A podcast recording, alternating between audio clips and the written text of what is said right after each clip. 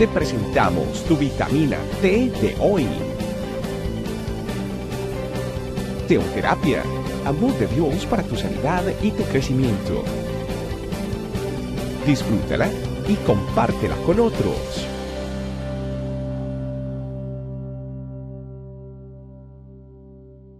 Hola familia, bendiciones. La familia definitivamente es el diseño original de Dios. De esa forma los padres y los hijos se realizan, dan amor y reciben amor. Luego sus hijos serán padres y la cadena continúa. Tristemente muchas personas provienen de hogares destruidos donde en lugar de amor se recibió rechazo, maltrato o inclusive abuso.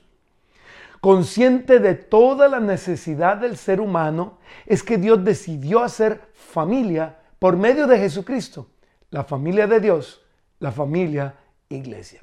Primera Juan capítulo 3 versículos 23 y 24. Y su mandamiento es el siguiente. Debemos creer en el nombre de su Hijo, Jesucristo, y amarnos unos a otros, así como Él nos lo ordenó. Los que obedecen los mandamientos de Dios permanecen en comunión con Él y Él permanece en comunión con ellos.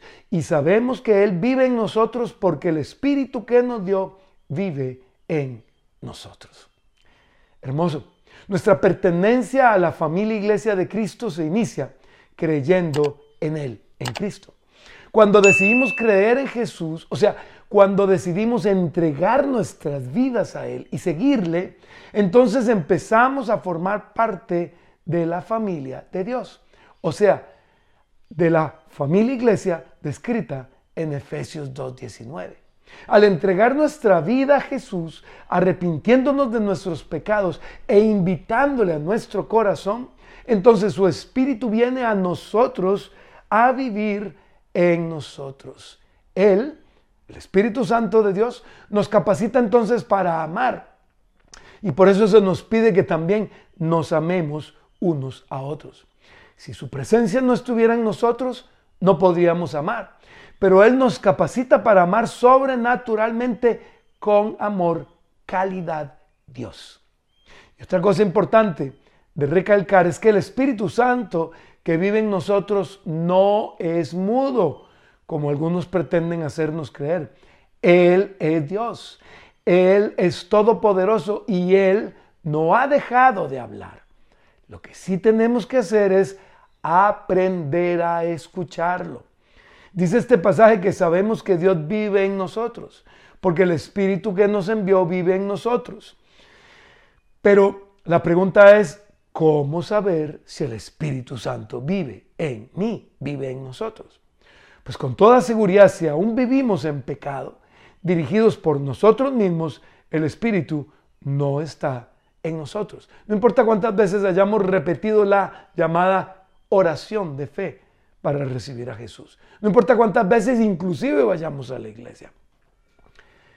En cambio, una vida cambiada, una vida que está en camino a la perfección, en obediencia a Dios, en búsqueda constante de Él, a través de las escrituras y de la comunión con Dios, de la oración, aprendiendo a escuchar al Espíritu Santo, o sea, una vida dirigida por Dios, en esa vida, sin duda, habita el Espíritu Santo de Dios. Te damos gracias, Señor, porque tú habitas en el corazón de nosotros, los hijos de Dios. Te damos gracias porque tú quieres hacer una obra hermosa en nosotros, Señor, y queremos que aprendamos no solo a recibir tu amor, a vivir tu amor y a disfrutar tu amor, sino también a dar de tu amor, amor, calidad, Dios, a los demás. Por eso, bendito Dios, te pedimos que seas tú quien mande en nuestras vidas, el que dirija nuestras vidas, el que diga lo que se debe hacer en nuestro corazón. Gracias, bendito Señor, por escuchar nuestra oración en el nombre de Jesús. Amén. Familia, yo sé que este mensaje fue de bendición para ti. Por favor, compártelo con otros. No te lo quedes para ti solo. Bendiciones. Chao, chao. Gracias por acompañarnos. Recuerda que en tu familia iglesia, este camino Estamos para servirte. Estecamino.com